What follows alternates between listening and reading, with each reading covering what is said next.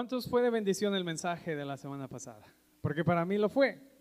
Porque todo lo que, lo que, lo que Dios habla a mi vida y lo que me ha permitido compartir es porque definitivamente yo platicaba con alguien al final de la reunión y le decía, eh, realmente lo que comparto, eh, lo que Dios habla a mi vida y no solo lo que Dios habla a mi vida, sino es como estas conversaciones que, que tengo con Dios, ¿sí me explico?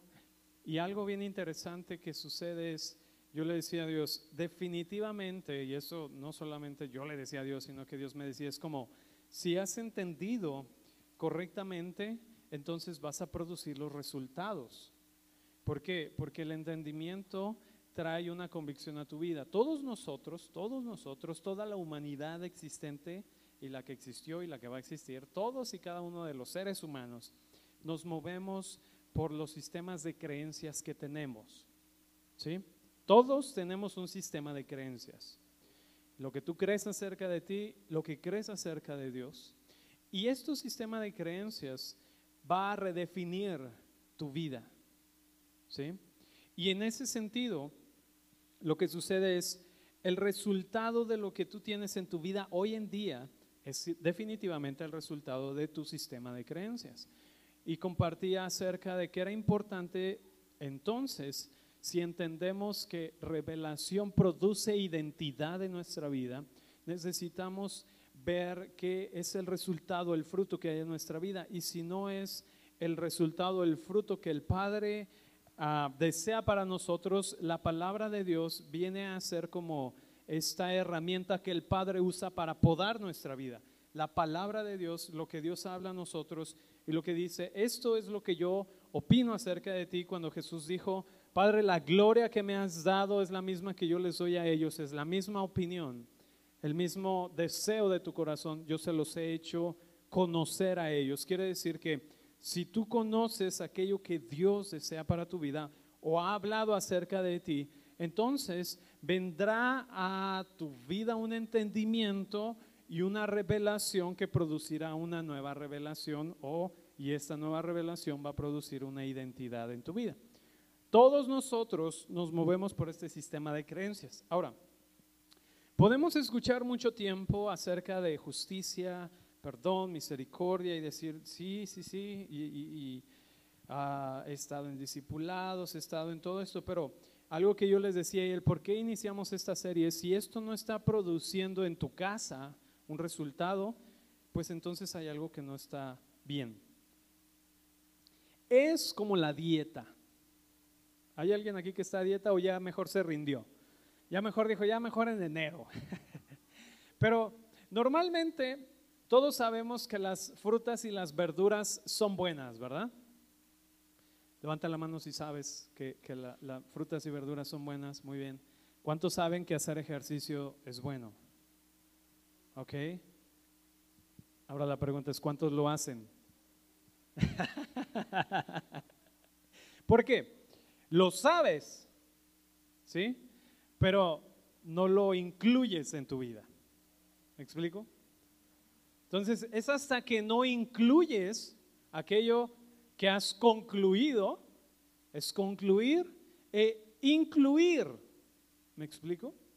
Puedes concluir, como mucha gente, ¿verdad? No, pues es que el ejercicio es muy bueno. Claro, pero de ahí a que es parte de ti, hay una diferencia, ¿verdad? Sabes que, que comer, alimentarte bien es bueno. Claro, lo sabes. Pero de ahí a que lo hagas, hay algo muy diferente. Porque ha entrado ahí, y, lo voy a decir, por eso te decía, todos nos movemos por los sistemas de creencias.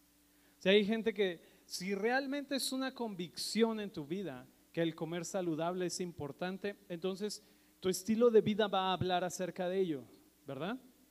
No puedes decir, no, pues yo creo que es muy importante alimentarse bien y pues vas por los taquitos, la coca, el gansito, ¿verdad? El pastelito. Eh, ¿Sí me explico? Entonces tú dirías, hay algo que sus convicciones no concuerdan mucho, ¿verdad? O lo que dice ser sus convicciones no concuerdan mucho con sus acciones. No es lo que él hace lo que lo define a él, sino es lo que él concluye lo que lo ha definido. No sé si me explico. Lo que él ha concluido en sí va a determinar lo que Él va a hacer. Alguien puede concluir, oh, es que sí es buena la verdura y todo, pero es bien difícil. No, yo mejor los tacos. Me explico, él llegó a una conclusión. Y no estoy diciendo que los tacos estén mal, pero 20 tacos en la cena tal vez sí está mal. Entonces, hay un, e, esta, esta cuestión de lo sabe, pero de ahí a realmente hacerlo o lo que él está haciendo, su, su respuesta solo está reflejando la conclusión que hay en su vida. ¿Me explico? Eh, lo mismo sucede. Escuchamos justicia, escuchamos identidad, pero de ahí a que es parte de mi vida hay una diferencia. ¿Es disponible? Claro que sí. ¿Tiene cielo abierto? Claro que sí. ¿Ha sido escogido en Cristo? Claro que sí. No estamos buscando, no estamos trabajando para tratar de obtener algo que Dios ya nos dio. Pero si no podemos hacer acuerdo, di conmigo hacer acuerdo. Si no puedes hacer acuerdo con aquello que Dios ha dicho acerca de ti, entonces no vas a ver esos resultados en tu vida. ¿Me explico? Si no haces un acuerdo con lo que Dios está hablando acerca de ti, no vas a poder vivir este resultado. Vas a decir, sí, ya lo he escuchado. Claro, es concluir, pero tienes que incluirlo también en tu vida. Tiene que haber esto. Entonces, tú me puedes preguntar, ¿y esto que tiene que ver con relaciones y familia, en justicia? Bueno, tiene que ver todo, porque todo inicia conmigo. ¿Di? Todo inicia conmigo. ¿Has visto las películas? A mí me gusta mucho ver películas. Y hay algunas películas familiares, ¿verdad? Y a lo mejor has visto algunas donde la temática es que de repente es como que la familia es todo conflicto, ¿no? Mucho conflicto, mucho conflicto, mucho conflicto. Pero entonces hay un momento definitorio en la familia, ¿verdad? Hay algo que sucede y entonces eso como que trae un cambio y trae un cambio también en la manera de, de relacionarse unos con otros, ¿no? De repente películas donde al principio se odian, no se hablan, pero de repente algo sucede y eso vuelve como a unirlos y, de repente la película, todas las películas, ¿verdad? Tienen ese final feliz, donde todos ya se llevan bien. Y entonces tú dices, wow, qué bonito, ¿verdad? Esa es una película. ¿Cuántos quisiéramos, verdad? De repente que te levantas en la mañana y de repente, wow, todo cambió en mi familia. De repente ahora todos nos toleramos, nos amamos, todos podemos resolver conflictos de una manera adecuada. ¿Cuántos quisieran que eso sucediera? Que dices, de repente me desperté esta mañana y ya, wow, como de película, ¿no? O sea que de repente, wow, algo pasó, hoy es Navidad, oh, y, y hoy todos estamos felices y contentos y todo se solucionó. Bueno, pues la realidad está un poquito distante de eso, pero todo empieza en dónde? Todo empieza conmigo. Porque cuando estamos comentando, que estamos compartiendo acerca de esto, hay varias posturas. Y a veces una de las primeras posturas que vemos es, voy a llevar a mi esposo, a mi hijo, porque el pastor está compartiendo de familia, de relaciones, y entonces necesito que ellos escuchen, ¿verdad? Para que ellos cambien. Gloria a Dios, amén. Y entonces tú le dices, tienes que ir a la iglesia. O, mira, tienes que escuchar este audio. Está fuerte el pastor y necesitas escucharlo tú. Todo empieza conmigo. En una ocasión, alguien me trajo a su hijo. Bueno, era, una familia y entonces me dice, pastor, ¿puedo orar por nosotros? Yo, claro que sí. ¿Cuál es la necesidad o cuál es la petición o, cómo podemos orar por ustedes? Quiero que ore porque mi hijo es rebelde. Y yo, ok, ¿y qué quiere que ore? pues para que ya no sea rebelde. Y yo, mm, dentro de mí, ¿cómo le explico que así no funciona? porque va este paradigma, ¿no? Que de repente traigo al pastor, ¿verdad? Mi hijo, arréglemelo. Está roto. O, no es el hijo, es el esposo. Pastor, mi esposo no me obedece lo suficiente. O el esposo, ¿verdad? Pastor, ore por mí porque no obedezco a mi esposa. Entonces, eso es de repente nosotros queremos arreglar a los demás. Porque creemos que si arreglo a los demás, entonces ya todo va a funcionar. Y, cuando pasa esto es, traemos a, esta persona para decirle al pastor, vamos a llevarlo a la iglesia o vamos a, que el pastor ore por ti. Y, y, yo le dije a esta familia, le dije, miren, si puedo orar por ustedes como familia, pero voy a orar a ustedes como papás, primero, para que Dios les dé sabiduría y entendimiento. Porque la rebeldía o el asunto en el corazón del muchacho no se dio de la noche a la mañana. No fue como que de repente despertó y soy rebelde, ¿verdad? Y soy rebelde. Eh, no, no pasó así. Como de la misma manera no va a pasar que de una noche a otra toda la situación en casa es como, wow, fue algo mágico y ya, todo está arreglado. Porque todo empieza con quién? Y ahí es donde, ¿cómo vamos a edificar familia y relaciones en justicia?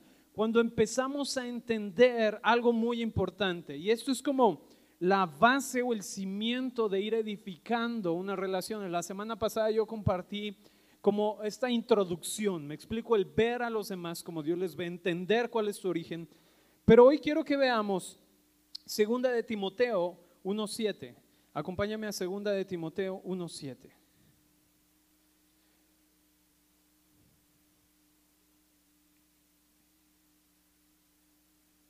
Segunda de Timoteo 1.7. Vamos a leer lo que dice.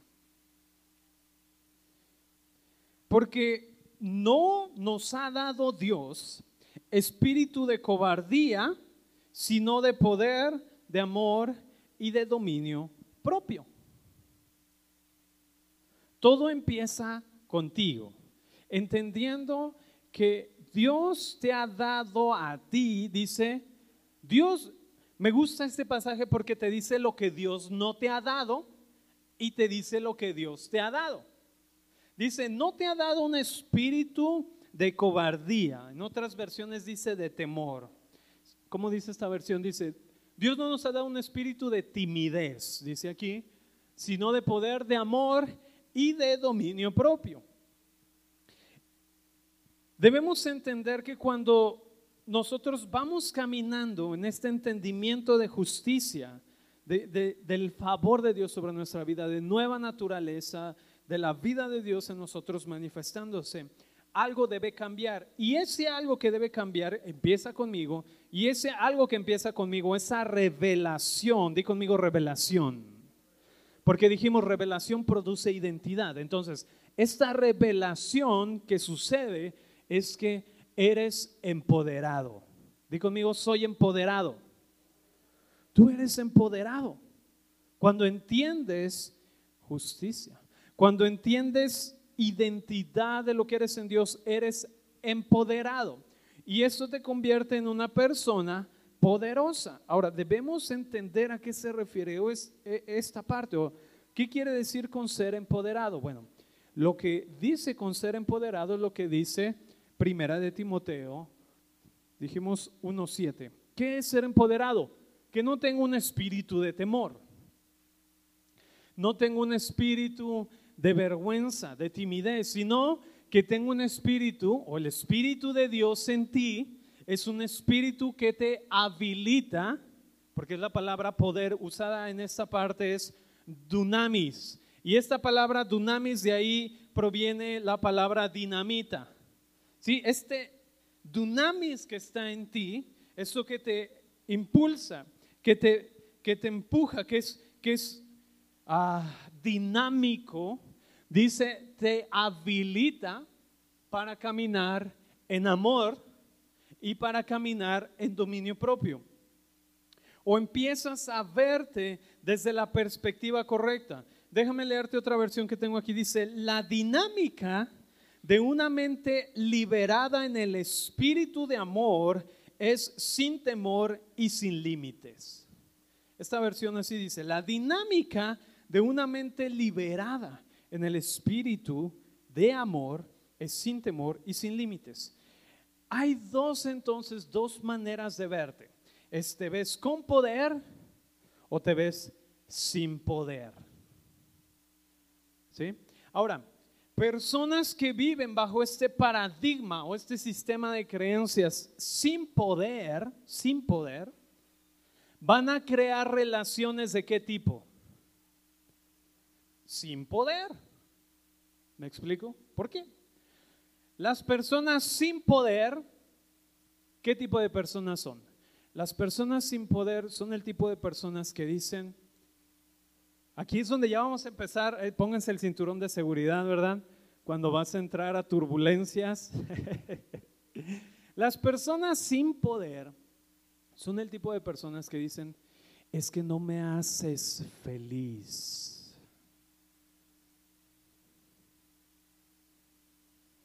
Es que no me das lo que necesito. Estamos hablando de las personas sin poder. Es que no puedo hacer eso si tú no haces aquello. Las personas sin poder. ¿Por qué? Porque caminan bajo este paradigma, yo no puedo.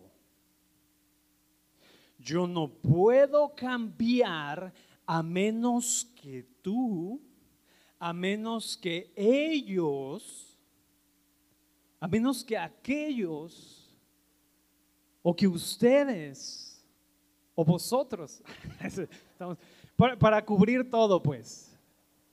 Me explico, las personas sin poder dicen, yo no puedo a menos que tú no me haces feliz a mí. Porque las personas sin poder necesitan de alguien o algo que les dé valor, que les dé propósito, que les haga sentir que son alguien como te decía, una persona sin poder va a caminar en relaciones sin poder, demandando, exigiendo. Ahora, aquí otra cosa. Personas sin poder caminan en temor. Di conmigo, personas sin poder caminan en temor. Dice, Dios no te ha dado un espíritu de temor. Entonces las personas sin poder caminan en temor. Y aquellas personas que caminan en temor caen en control. ¿Por qué? Porque como yo necesito de algo o de alguien que me supla lo que quiero, voy a tener que controlar, manipular para obtener lo que yo necesito.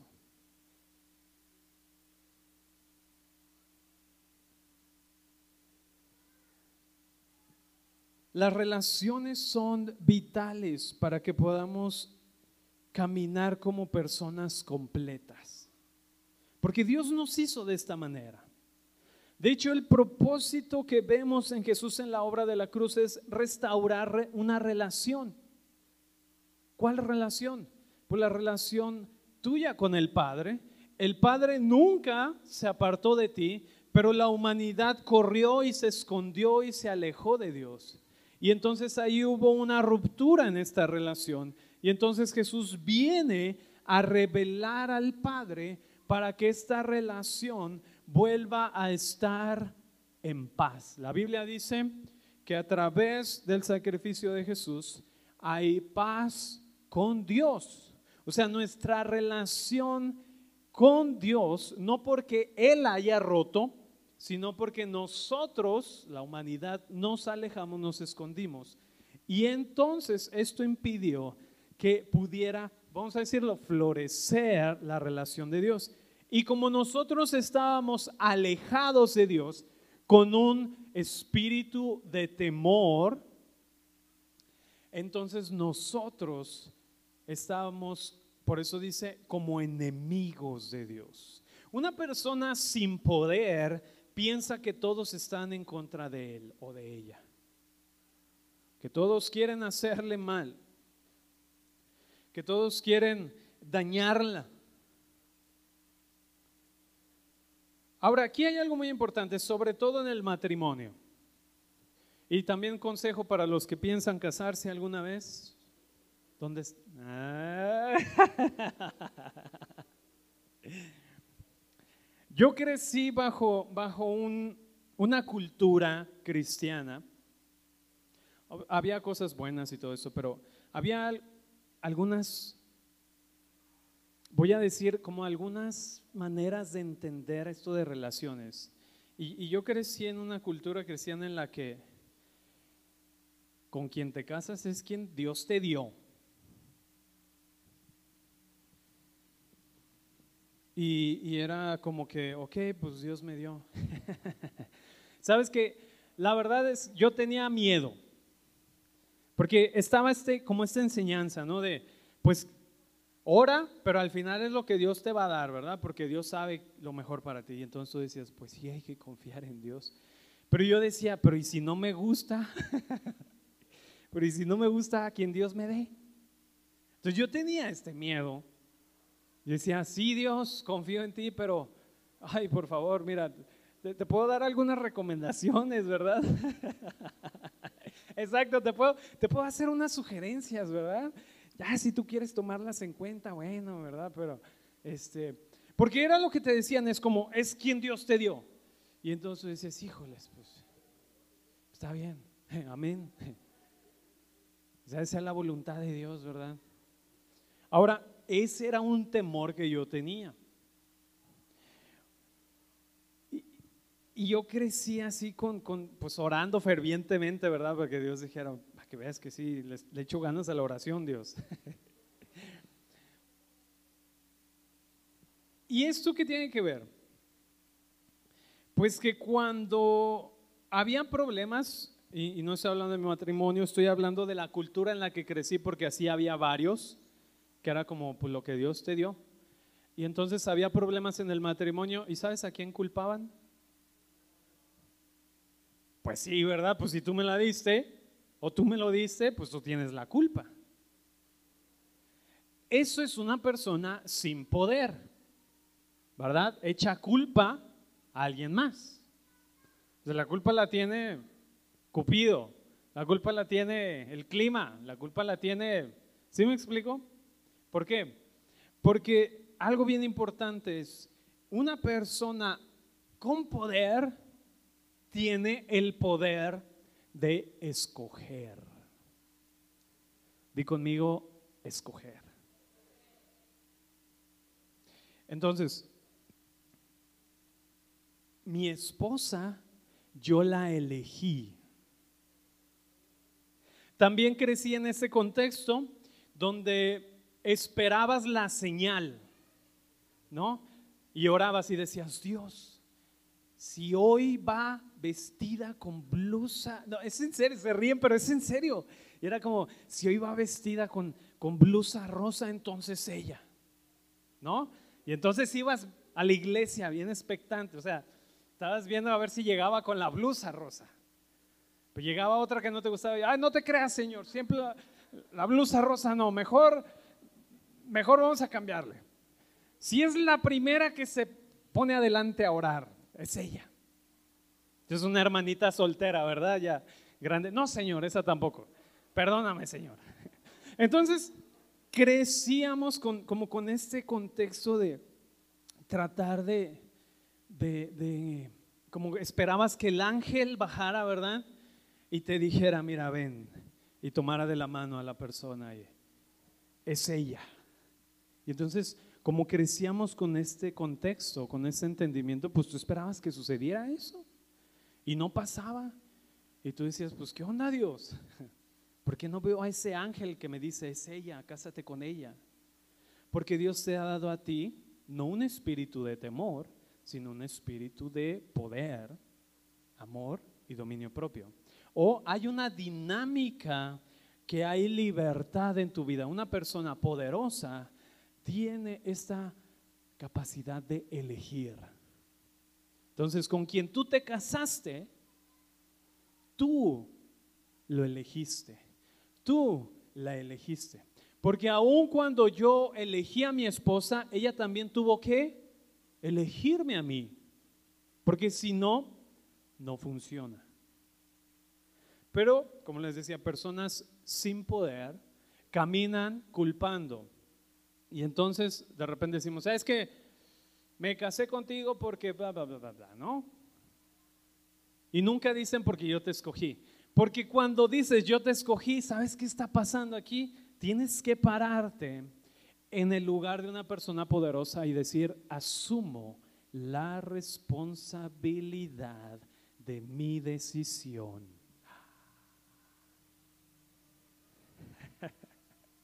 ¿Verdad que eso es esto es más complicado que decir, no, no, no, es que pues tú yo no quería, pero pues tú ahí andabas, ¿verdad? Y pues ya ni modo. En vez de decir, no, yo decidí así. Cuando empezamos a caminar en esto, empezamos nosotros a establecer otro tipo de relaciones. Personas con poder establecen relaciones con poder. Ahora una persona poderosa es una persona que asume responsabilidades de las decisiones. Lo primero que una persona poderosa camina es, yo te elijo. Y esto es algo muy interesante porque esto mismo refleja la relación de Dios con nosotros. Cuando Jesús les dijo a sus discípulos, Jesús le dijo, no me escogisteis vosotros a mí, mas yo os escogí a vosotros. Jesús les dijo, si quieres ser pescador de hombres, ven y sígueme. Entonces, tú ves a Jesús escogiendo personas, pero también al mismo tiempo les da la opción de ellos responder.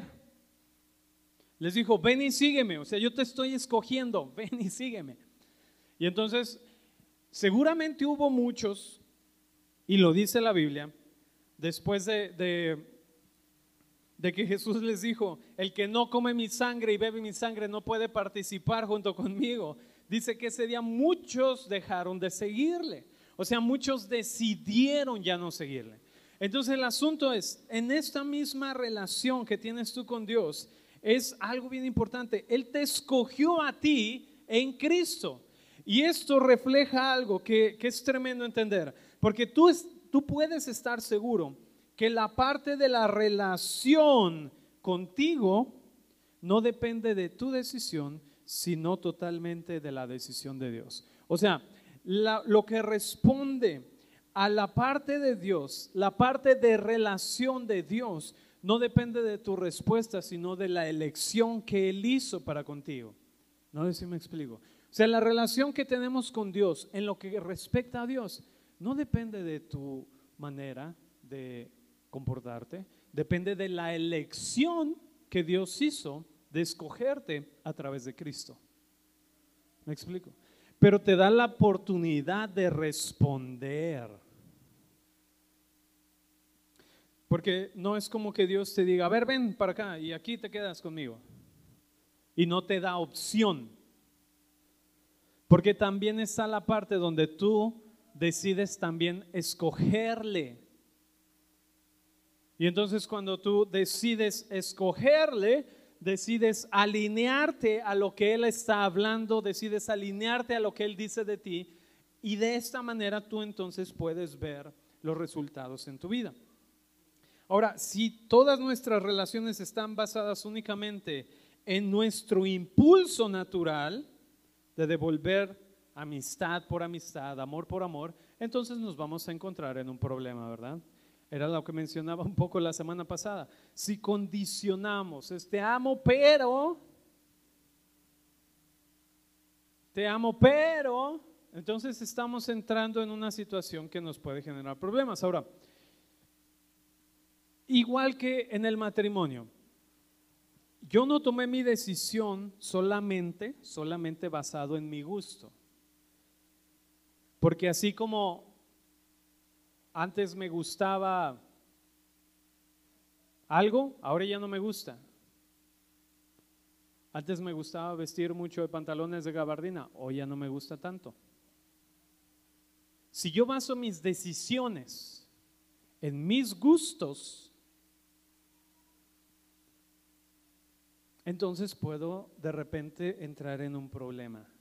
No que tus gustos estén mal, lo que estoy diciendo es, imagínate que si yo baso mis decisiones solamente en, un gusto, pues los gustos cambian, ¿verdad? Me acuerdo que antes a las mujeres les gustaba usar un, bote de Coca-Cola grande para hacerse aquí un fleco, ¿verdad? Y Aquanet, ¿verdad? Se echaban todo el Aquanet. Un poco más y se prendía todo el, toda, la casa, ¿verdad? Ese era un gusto, ¿verdad? De una época. Pero los gustos cambian. No podemos basar nuestras decisiones o no podemos basar nuestras convicciones solamente en los gustos, porque cambian. Y entonces si de repente te gusta la coca, luego ya no te gusta la Pepsi.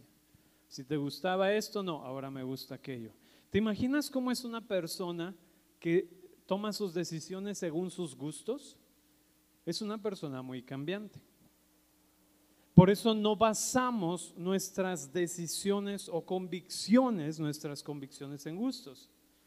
Eso es importante. Por eso es una relación sana y duradera. Solo se puede construir entre dos personas que se escogen entre sí y toman plena responsabilidad de esa elección. Dios te ha dado no un espíritu de temor, sino un espíritu de amor, de poder y dominio propio. Muchas veces el temor lo que hace es nos esconde o, nosotros nos escondemos detrás del temor para evadir nuestra responsabilidad. Algo bien interesante, acompáñame a Génesis 3. Porque aquí quiero que veas cómo es que sucede esto. Lo primero que el hombre al desobedecer empezó a sentir fue temor. Génesis 3. Dice el verso 8, y oyeron la voz de Dios que se paseaba en el huerto al aire del día y el hombre y su mujer se, ¿qué? Escondieron. ¿Qué es lo que el temor provoca? Que te escondas. Dice, se escondieron de la presencia de Jehová de entre, entre los árboles del huerto. Mas Dios llamó al hombre y le dijo, fíjate, hay dos preguntas que a mí me llaman la atención. La primera es, ¿dónde estás? Ahora, ¿Dios sabía dónde estaba? Pero le, le pregunta, ¿dónde está? ¿Dónde estás, Adán? Porque Dios, y eso es importante, la naturaleza de Dios es también la naturaleza que está en nosotros. Entonces dijimos, personas, hay dos resultados, personas no poderosas o personas poderosas. Ahora, la naturaleza de Dios me hace caminar en ser una persona poderosa, lo cual quiere decir que es alguien que siempre toma responsabilidad es alguien que siempre va a actuar con los demás dando la oportunidad de que también tomen responsabilidad. Por eso Dios le pregunta, ¿dónde estás, Adán? Te estoy dando la oportunidad de que tú me digas qué es lo que acaba de suceder, ¿dónde estás? Y luego la siguiente pregunta es, bueno, le responde en el verso 10, le responde Adán, dice, oí tu voz en el huerto y tuve miedo porque estaba desnudo y me escondí, tuve miedo. El miedo siempre nos va a hacer que escondamos nuestra cara de la responsabilidad. ¿Por qué? ¿Sabes por qué Adán cayó en temor? ¿Y por qué tiene sentido el que Dios no te ha dado un espíritu de temor? Una de las cosas es, Adán tuvo miedo de rechazo. Y entonces por tener miedo del rechazo, se escondió. Por tener miedo a ser juzgado, se escondió. Dijo, no, ya, ya valió, me voy a esconder. Porque Dios va a venir, me va a juzgar, me va a rechazar. Empezaron a concluir por miedo aquello que Dios no era. Y eso les llevó a esconderse y a actuar de manera incorrecta. En nuestras relaciones, muchos de nosotros, por miedo a sentir que nos van a rechazar, a sentir que nos van a juzgar, evitamos ser sinceros. Di conmigo sinceros. Ser transparentes. Y entonces lo mejor es mostrar una máscara de que todo está bien. Mostrar una máscara de que no pasa nada. Mostrar una máscara de que gloria a Dios, aleluya, amén. Y nos da miedo mostrarnos lo, voy a decir en tipo figurativo, eh, para que no lo tomen literal. Nos da miedo mostrarnos desnudos ante los demás. Por favor, no lo hagan literal. Por el bien de todos. Porque Adán estaba desnudo. Y él se avergonzó de mostrarse tal cual era delante de Dios se avergonzó de mostrar y ser transparente y decirle a Dios, ¿sabes qué? Pasó esto, sucedió esto, tomé una mala decisión, pero aquí estoy. Estoy siendo sincero, pero no, mejor dijo, me escondo. Y luego sigue diciendo, el verso 11, y le dijo Dios, ¿quién te enseñó que estabas desnudo? ¿Has comido del árbol que yo te mandé que no comieses? Obviamente Dios ya sabía pero nuevamente en esta relación de Dios con nosotros, que siempre nos va a dar la oportunidad de que nosotros podamos tomar responsabilidad, siempre Dios va a ser así. Esta es una manera bien interesante, papá. Estamos estableciendo cómo edificar familia y relaciones en justicia. Esto es un principio para establecer disciplina con tus hijos. Cuando algo no sale o cuando tu hijo comete alguna falta, Fíjate, lo, primero que Dios le pregunta es, ¿dónde estás? Y luego le dice, ¿acaso hiciste algo que te dije que no hicieras? Pero no, no, no está Dios así como, a ver, ven para acá, ahorita vas a ver. No, le dice, ¿acaso? ¿Acaso sucedió esto? Dando la oportunidad de que la otra persona tome su papel o se ponga en, el lugar de una persona poderosa responsable de decir, sí, o, me cuesta admitirlo, pero así es. Porque cuando estamos caminando sin poder, buscamos excusas. Fíjate bien, vamos a seguir leyendo. Y el hombre respondió, la mujer que me diste por compañera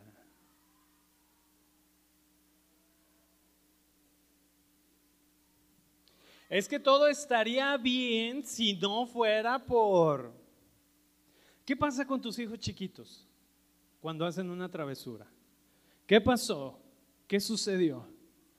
Es que estaba, ¿me explico? Es que mi hermanito estaba haciendo eso y por eso, o sea, voy a tener que tratar de, compartir la culpa, ¿verdad? Para que no me vaya tan mal a mí.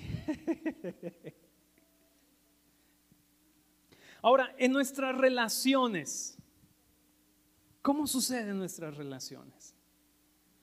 Amor, es que si tú no te hubieras dado la vuelta por ahí, yo no te hubiera regañado así. Es que si tú no hubieras hecho esto, yo no te hubiera dicho aquello. Es que si tú no yo no hubiera una persona sin poder, no asume la responsabilidad de las decisiones que toma. Y entonces le respondió, la mujer que me diste por compañera me dio del árbol y yo comí. Pero te fijas que primero dijo, bueno, es que la mujer que me diste, y, bueno, pues sí, yo comí. Ahora, obviamente, Adán amaba a Eva, pero aquí yo creo que hubiera sido, sí, comí del árbol. Y la mujer que me dice también comió del árbol. Y juntos comimos del árbol. Pero no, primero dijo, ay Dios, es que recuerda, la, la primera respuesta de Adán es que miedo. Entonces el miedo te va a llevar a quebrantar relaciones. Porque el miedo es el primer asunto que provoca mayores muertes en aspectos de supervivencia. ¿Has intentado salvar a alguien que se está ahogando? No lo hagas, es peligroso. ¿Por qué? Porque si esta persona que se está ahogando ve que estás ahí, ¿qué va a suceder? Te va a decir, oh, gracias por ayudarme. No, te va a agarrar y, ¿sí me explico? Porque su instinto le está llevando a actuar de yo primero. En las relaciones, cuando hay miedo, es yo primero. Y entonces aquí Adán le está diciendo, la mujer que me diste, o sea, está con miedo y dice, sí, es que la mujer que me diste, pues e, es que ella comió y, luego me dio a mí y yo comí. Pero ahí ya está Adán, ¿me explico? Lo primero que sucedió es, este temor le llevó a quebrar la confianza de la relación que había entre Dios y él y luego lo llevó a quebrar la relación que tenía con su pareja, con su esposa, porque había temor. Por eso dice, Dios no te ha dado un espíritu de temor, sino un espíritu de poder, de amor y de dominio propio. Primera de Juan 4, 7, 20. Dice, en el perfecto amor no hay temor. Porque, vamos a ver, pensé que iba a estar aquí en la pantalla. Primera de Juan 4, 7.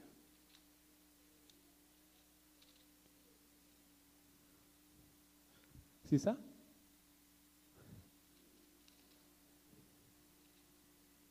Dice 4.18, perdón. En el amor no hay temor, sino que el perfecto amor echa fuera el temor, porque el temor lleva en sí castigo, donde el que teme no ha sido perfeccionado en amor. Hay dos maneras. Una persona sin poder responde en temor una persona con poder o empoderada en el entendimiento de identidad va a responder en amor y tomando responsabilidad. Entonces, papá, eso que te decía, la manera en la que tú corriges a tus hijos, de darles la oportunidad de responder, de darles la oportunidad de tomar su responsabilidad en aquello que han hecho. Tú no puedes y no es tu trabajo cambiar a los demás. Yo esperaba ahí un fuerte amén. amén. No es tu trabajo cambiar a los demás.